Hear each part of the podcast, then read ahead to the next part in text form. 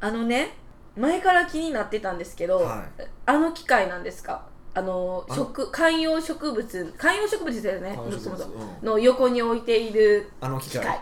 あの機械っていうのはまあ多分この音声聞かれてる方困ると思うんですけどまあ あのとしか言いようがないんですけどあれあれですよ。二酸化炭素の測定器です。二酸化炭素の測定器ですか？要はこの今事務所の中のはい。二酸化炭素濃度を測ってるんですよ。いや聞くったら分かるんですけど、うん。なんでそんなことをしなきゃいけないんですか？え？まずなんで二酸化炭素を測ってんねんってあそういう話？いややだから二酸化炭素の濃度がいかにパフォーマンスを自分の仕事のパフォーマンスを変えるのかって話ですよ。だから二酸化炭素の濃度が濃くなればなるほど、はい。要は眠くなったりとか体がだるくなったりするわけですよ。えそれは決まってるんですか？もう科学的科学的に。ちゃんとちゃんとそれはあります。もちろん。だって我々え？酸素で生きてるわけですから、うんそうです、うん、だからその二酸化炭素の濃度があまりたあまりにも高すぎなないのはダメですよ。もちろん。うん。ないのはダメなんですけどあのちゃんと濃度があるうんこう一定以上超えると眠たくなるんですよ。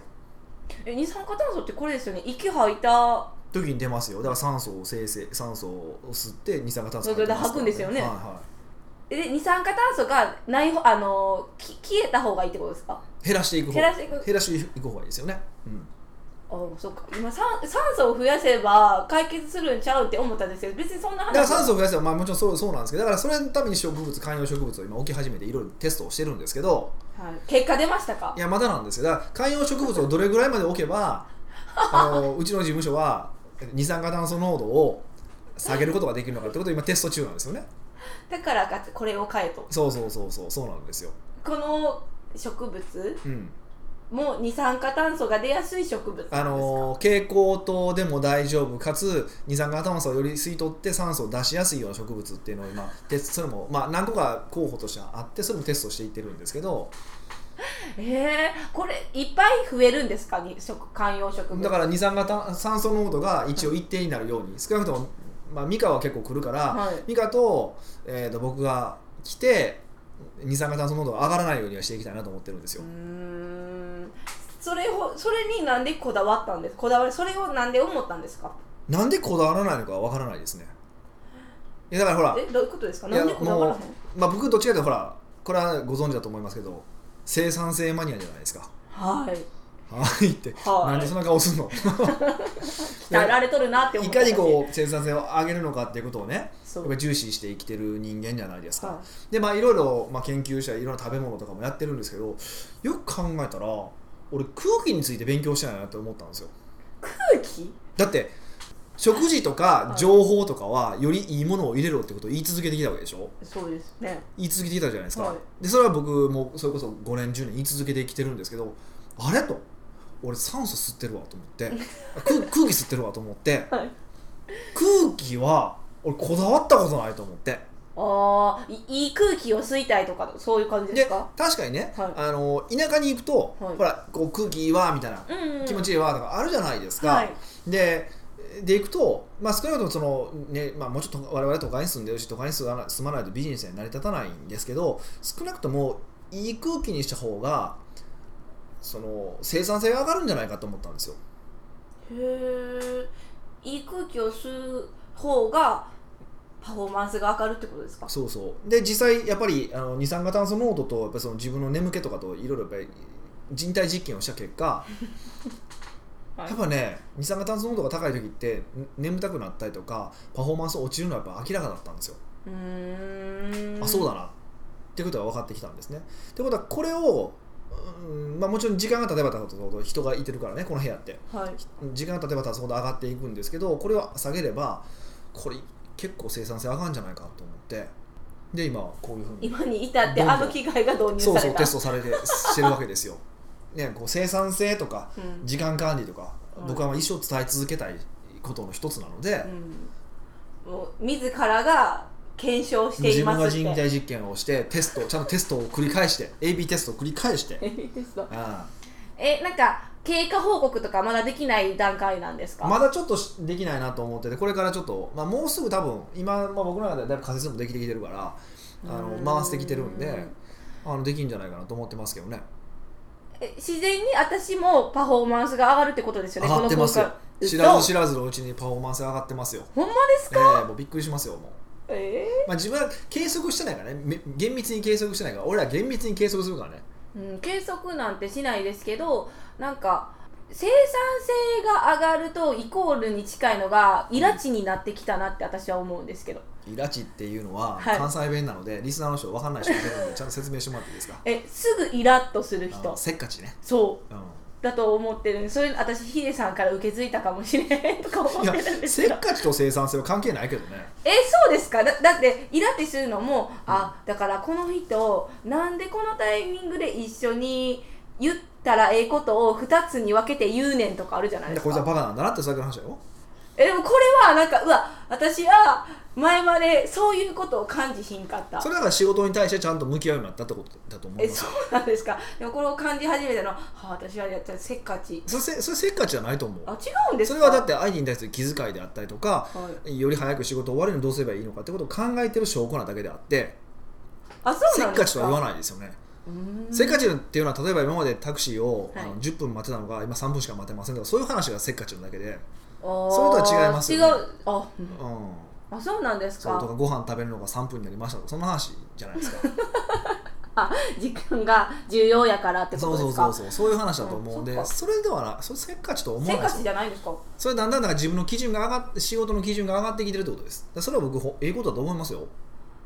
ただで私はあんまりでも今イライラしたくないんですよね。イライラしたら負の感情になっていくじゃないですか。だからイライラはしなかったらいいやん。あこいつバカなんだなと思ったらいいやん。へえ。イライラしない方法とかないですか？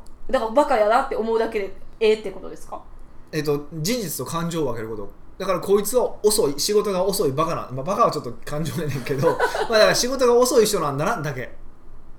で自分ができることはこの人に対してこうしてくださいねって指示するしかないでしょ？はいかもうそこはもう何も感じないでやるかなんで自分が影響できる範囲、まあ、影響の輪とかって言い方7つの習慣的にはしますけど自分が影響できるか影響を及ぼせるか及ぼせないかを分けて影響が及ぼせるものに関しては影響を及ぼすためのアクションを取る。はい。影響を及ぼさない及ぼせないことに関してはもうそれもしゃあないで諦める。それだけですよ。でそれを切り分けられるようになると結構楽になってきます。いつぐらいから切り分けられましたか？いや初めから切り分けてるつもりでしたよ。だんだんその切り分けられる幅が広くなその広くなってきただけで。ああ幅ですね。だそれはだそれはだんだんだから自分の中ではあのーだんだんなってきます。ある程度なってきますよ。それはもう鍛えられることので。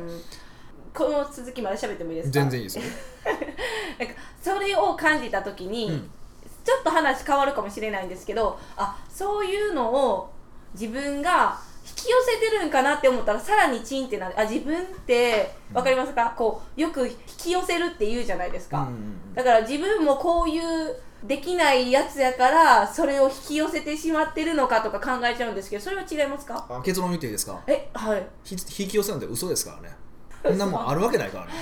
え？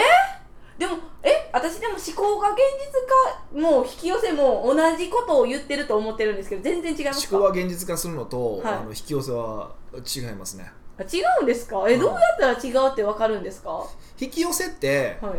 ああ思考は現実化するのがか楽か。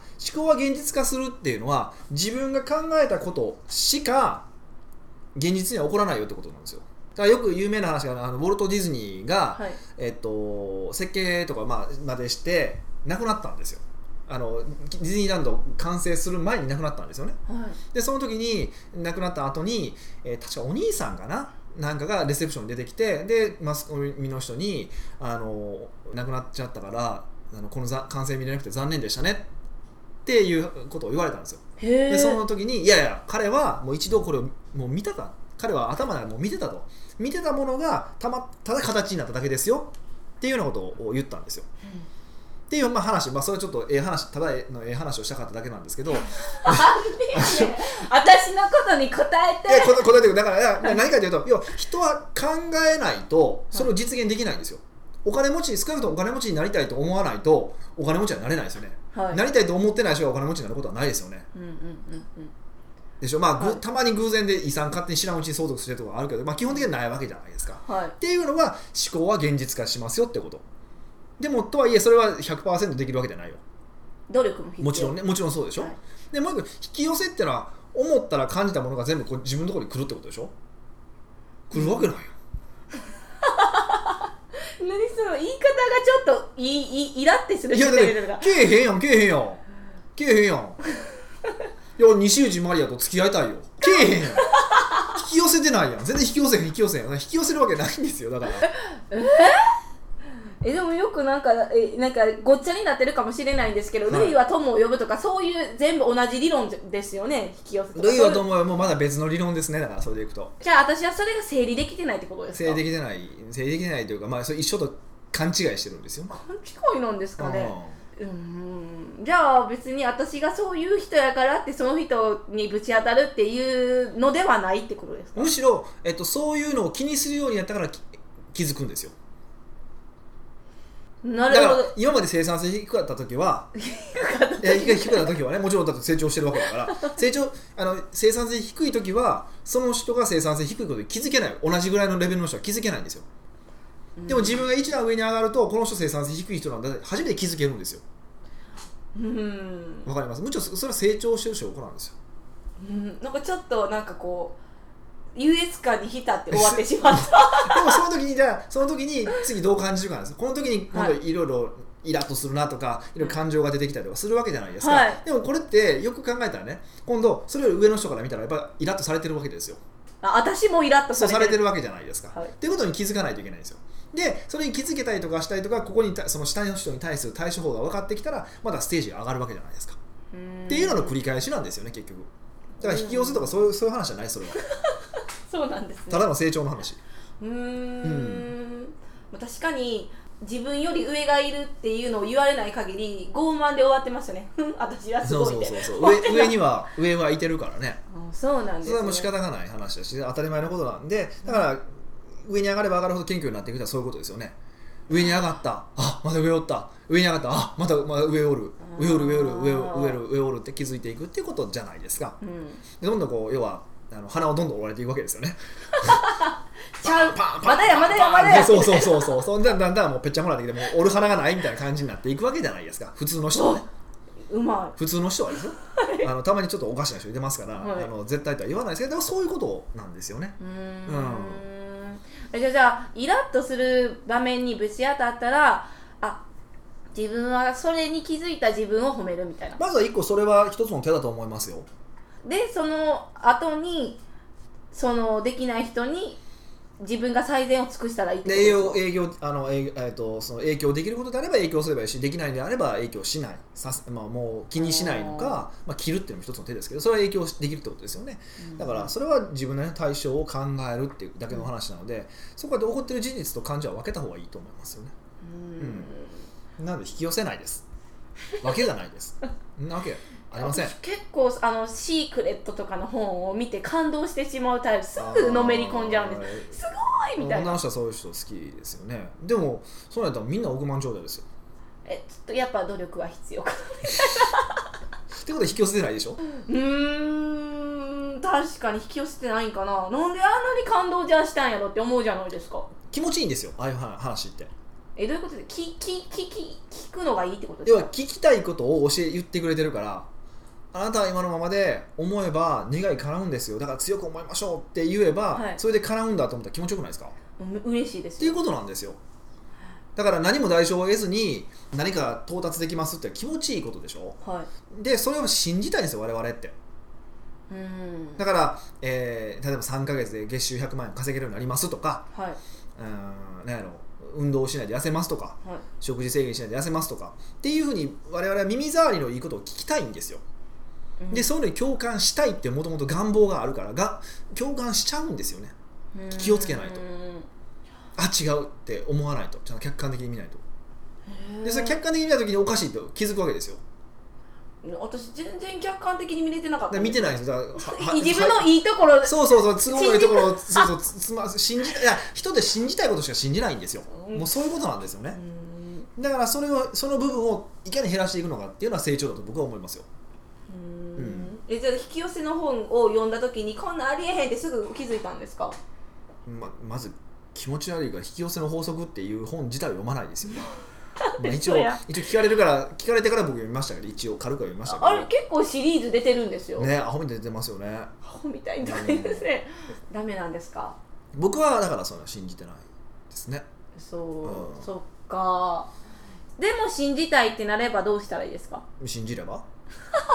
それはあの別に人のことやからそれ俺影響を及ぼせないことやからあと選択は自分でしてくれて俺はそれは俺は信じないよってだけの話だからそれでいくと多分そのシークレット書いた人とか引き寄せのこと書いてる人は信じてるかもしれへん。それ知らんよ、うん。知らんけど信じてるんやったらまあそう信じたらいい。ねそれぞれそれそれぞれの宗教の話でしょ？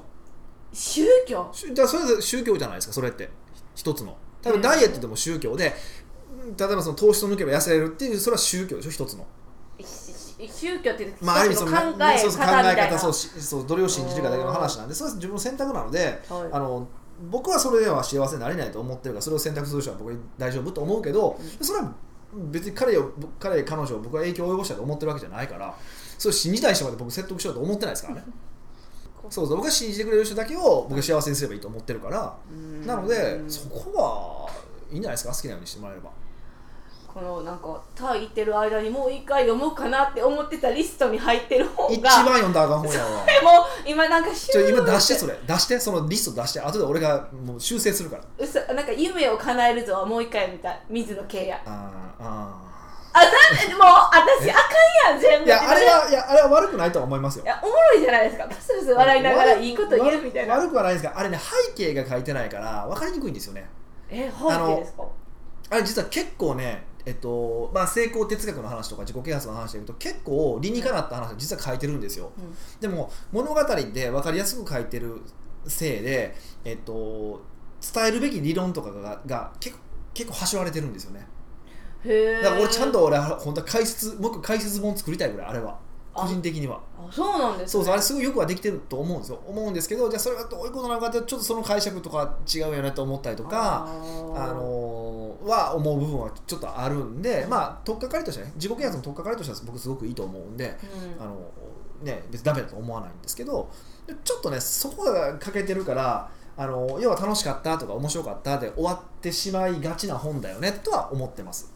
へえ、そうなんですね、うんあ楽しくスイスイ入ってくる本みたいな。そうそうそうエッセンスを学ぶにはすごくいいと思います。うん。と思うんですけどね、まあ、物語っていう、ね、体裁がある以上は細かく理論説明してられないですからね。うん。だから、まあ、あれはすごいと思いますよ。僕もか彼はすごく昔から好きだったんで、あそうなんですね。うん。あのまだあの自己啓発がやってない時から僕好きだったんで、うん。あれなんですけどまあそう思いますね。水野圭也となんか知り合いになってほしいですもんヒデさんが。頑張りますなんか誰かおらへんかなって思ってるんですけど。なんかなんか頑張ります。僕も一回喋ってみたいなと思ってるんで。はい。じゃあそろそろ行きますか。はい。北岡秀樹の奥越えポッドキャスト。奥越えポッドキャストは仕事だけじゃない人生を味わい尽くしたい社長を応援します。はい改めまして北岡です。ミカです。はい。今日は？今日はですね。うんキング・ジジョマンさんからお問い合わせが来ました。はい、これ字面だけ見たらキング・ジョイマンさん。そう私もちょっと読み間違えてるんかなって思ったんですけど、キング・ジジョマンです。はい。これはなんかこういうキャラクターがおるとかそういうのじゃないですか？いや知らないですあよよかった。よなんかあるかもしれませんけどね。はい。た私だけが知らんのかなって思って、はい、あとでググってみましょうか。はい。い、つも楽しく拝聴学習させていただいております、はい、ありがとうございます気がつけば前半のお二人の会話に集中してしまい本題を忘れることも多々ありますがうん。いろんな意味で参考にさせていただいております。まあ僕らが力入れてるところは前半ですからね。え？いやなんかげ嬉しいです。そんな前半に愛着を持っていただいて。結構ね前半の方が評判いいですよ。え嘘！後半ねコンテンツなんか誰も聞いてくれてないんじゃないですかね。みんな飽きてるんかな。逆なにすごいですね。えじゃあ変化球で今度後半から始めてみますか。ああそれもありかもしれない。ありですか？ね やってみましょう。ははい。い、さてポケモン GO についてお話しさせされている中で集めたい気持ちについて触れていましたよね。ああそうですね。はい、はい。集め男は集めたい願望があると。人は集めたい願望があるって話ですね。はい。は私も男のロマンとしてうん。収集癖があり。収集癖ですね。はい。収集癖があり。はい。子供の頃は牛乳の蓋やうんスーパーカー消しゴムなどを集めていたりしました。スーパーカーの消しゴムね流行りましたよね。えうん。全然知らないんですけど。僕らスーパーカーの消しゴムとかあの筋肉マン金消しの金消しね。筋肉マンの消しゴムとかね。へ消しゴムっていうのが消えないんですけどね、まあ、それ意味ないやん。まあ、それはいいんです。よいや、まあ、人形やから。ー実はうん。ミニカーのネット販売をしておりうん、うん、以前から集めたい心理を根底から激しく揺さぶることができれば すごい言い方するな。根底から激しく揺さぶることだけどはい。まあそりゃそうですね。ウハウハのマニョマニョなのにと考えていますが。はい。まあちょまあまあまあいいです。はい。未だ暗中模索五里夢中な状態状態を抜け出せません。お読みましたね。はい。えさっき聞いたから。あそうやね。そうやね。はいそんな集めたい心理をマーケティングに活用することはできないんでしょうか？うん。また活用するにはどうしたらいいのでしょうか？うん。自分自身集めたい心理がありながらいざ応用するとなるとさっぱりわかりません。うん。ご教示いただければ幸いです、なるほどね。はい。集めたい心理をマーケティングに活用するっていう、うん。なかなかあのナイスな質問なんですよね。えでも前そのポケモンの話でヒデさんがおっしゃってたんですよ、まあそうですね。まあ僕いいことしか言わないってことでいいですかね。そういうことでいいです違かう違う違うあ違うそういうことじゃない。はい。えっとまあいろんな方法があるんですけどえっと一番わかりやすい例を話をするとはい。あのデアゴスティーニ。もうまた横文字。デアゴスティンいやデデアゴスティーニってこテレビコマーシャル知っとるか どうしよななんでや？うなデアゴスティーン。デアゴスティーニっていうなんかなんか例えば何やろな。あのウルトラマン図鑑大百科みたいなのとか、あはいはなんかななんかなんていうんですか？本とかでそうそう集める。一冊目は一冊目は創刊号100円であと50全50巻みたいなのとかあるじゃないですか、はい。ポルシェを作ろうみたいなとか、うんうん。あれあれ。あれがやっぱり一番我々が学びになるその集めたい心理ですよね心理のマーケティングのやり方がやっぱり一番よくできてへるー。と僕は思いますけどね。でえー要はあれってその50巻揃ったらとかまあ60巻揃ったらそこで大百科が完成するとかはい。例えばそのフェラーリの自動車が1個完成するみたいな感じなんです。はい。だから、えーやっぱり一番重要なことはいかに、えーその完成させたいのかっていう心理を揺さぶるのかってことなんですよね。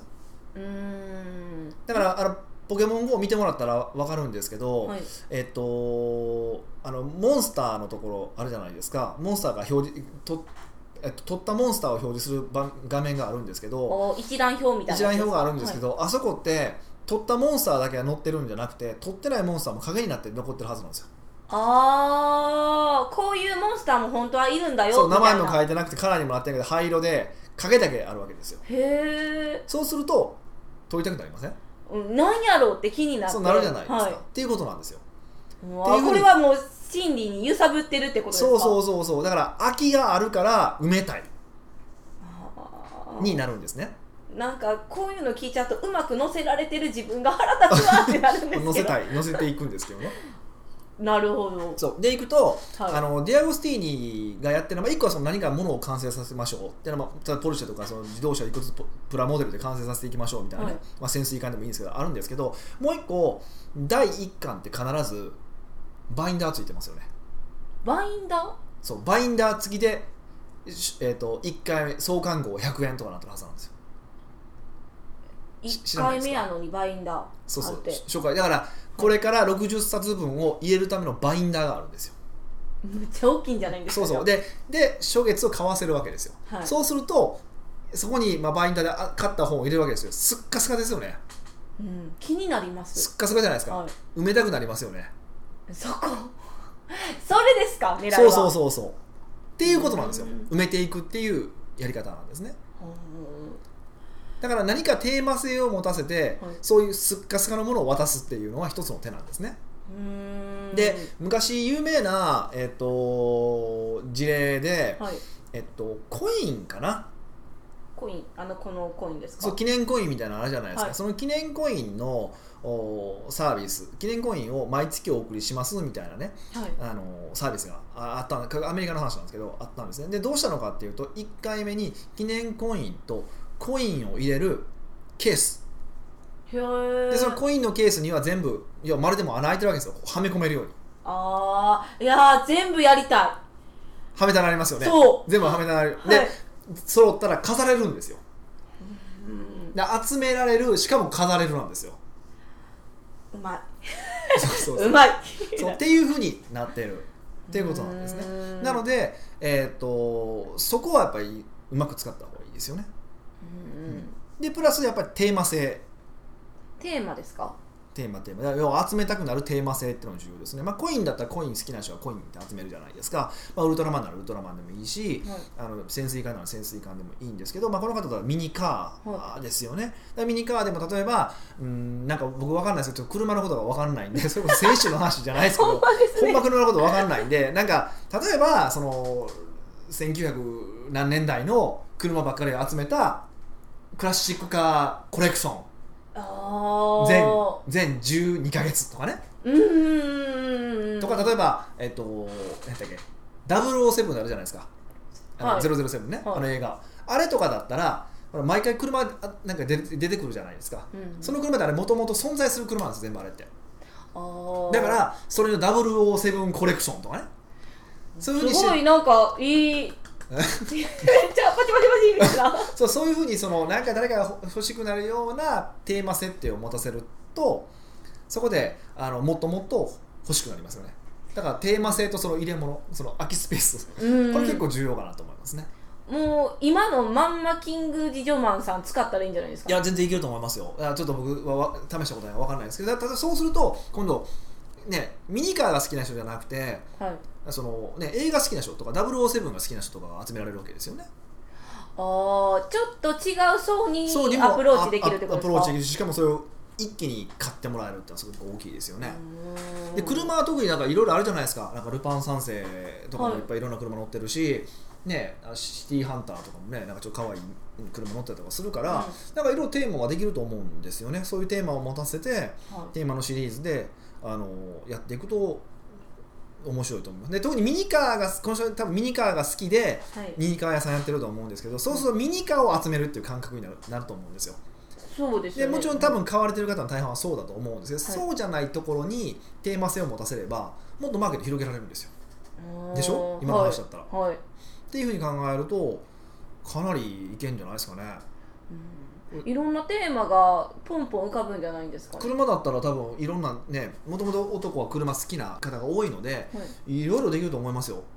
高級車？こミニカーって高級車もあるんですかあるんでしょうあわかんないるでしょうね。それだけを集めるとか、まあ、高級車だけ集めるってなかなか高級車っていう範囲が広すぎるじゃないですか。あでも例えばそのポポルシェとかフェラーリとかのこう何年か何年までのこう進化をこう全部集めましたみたいなのとかね。あうん集めたくなります。な好きやったら。そう好きやったらなるじゃないですか。興味ない人には興味ないんですけどね、うん。そうそういうのですそういうの。うーん。だからいかに面白いテーマを探してくるのかっていうことは重要ですよねそれって、うん。なんかこう集めるうん？集めらされる側じゃないですか私たち我は々そうですね。どれぐらいの期間が飽きない期間とかはあるんですか？これぐらいやったらなんかこう全体的に受け入れられる期間みたいな。いやーそれは結構人とか物とか金額とかによって全然違うのであのお何とも言えないんですけど少なくともあのちゃんと穴がちゃんと埋まっていってる感順調に埋まっていってる感欲しいですよね。ーこれ5年経ってもまだ穴が生まれへんみたいなのだったら結構辛いじゃないですか。なんか腹立たしいもうなんかやめてあげて。もうええわってなるじゃないですか。だからそこはちょっとこうなんか考えないとダメだと思いますね。その辺のちょうどいいところ。ってなると、うん。1年って結構受け入れられる感じじゃないです1か年とか僕はいいと思いますね。あ1年ぐらいがやっぱいいですか？いい気がするな。12個。うん、でもそれで例えばもっと数増やしたいっていうことであれば例えばうーんなんやろな。例えば映画コレクションの大きいボックスをつ、まあ後で作るとしてで007コレクション。でその次何やろな何どんな映画があるかな？俺あんま映画知らんから。ルパン三世例えばルパン例えばルパン三世はルパン三世でいいし、うん。まあ、ゴジラならゴジラでもいいけど一個ずつこう、はいそれに出てくる映画コレクションにして最後映画コレクションを入れるまたボックス作ればあ5年とか持たせることできますよね。あさっきは先出しやったけどそれを後出しにするんですか？後出しにしたりとかとだから2段ぐらい揃えそう例えばルパンと、えー、007が揃った段階で実は映画コレクションっていうのがありまして。っていうふうにできたらほらもう2段埋まってるからあと3あ段埋めたいよね。確かに。らケースの力ってすごい大きいですよ。へえ、うん。そんなにフォーカスしてなかったんだけどそんなに力があるんですね。そうそう。まあありますよ。だから僕らも本棚とかもやっぱね空いてると入れたくなるじゃないですか。人って空いてるとこ入れたくなるんですよ。はい。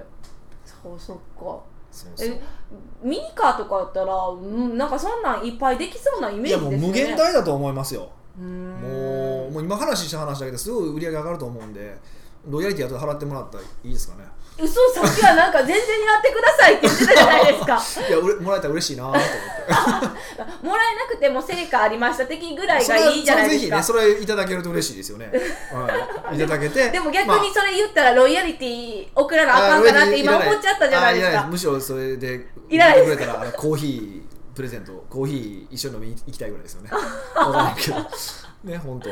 はい。はい。まあそんな風にしてだからテーマ性とケースっていうのはぜひちょっと意識してもらえるとそれだけでも全然違うんじゃないかなっていうふうに思いますね。うーん。やっぱなんかキング・ジジョマンさんも、このじ自分自身集めたいっていう心理ありながらこう自分で応用するとしたらさっぱり分かりませんってそういう人多いんですか？やっぱり好きな特に好きなことをやるとやっぱりこう視野が狭まるまるよね。ミニカーが好きなんだからミニカーを集めたいよねじゃないですか。はいで僕らは知ら興味ない人間からしたらミニカーが集めたくないわけでしょ？うんでもじゃあ興味ない人間のミニカーが集めたくなる心理って何だろうかって考えるんですよ。うーん。どどうしたら応用できるような考え方になるんですか、なかなか難しい話ですね。送ってきたいでこれこれはもうやっぱり客観視する力っていうことで今の話。だから自分はそのビジネスの思い入れがあるからもちろん思い入れ大事なんですよ、うん。でもあえてその思い入れ一旦外してみ自分のビジネスを見てみるっていうことだけだと思いますけどね。ミニカーで何だったっけケースを作ったりテーマ性を考えて埋めれるようなアイデアを考えるってそうですね。一個感じですよね埋めたくなるケースとテーマ性この2つを押さえてもらえるとコレクター心理を、うんね、集めたいという心理をのトリガーを引くことができるんじゃないかということですね。じゃあぜひトライしてみて報告お待ちしそうですねております。報告いただけると嬉しいなと。そうするとここでねこんな無料でこんないいことを聞けるんか。やってですよ。爆発的に広がると。ポッドキャストをの音声を全て集めたいという人が現れてもらえるといいあそれもいいいいですね。ことですね。はい。はい。奥越ポッドキャストでは質問を採用された方にオリジナル J ウォッチを差し上げてます。うん。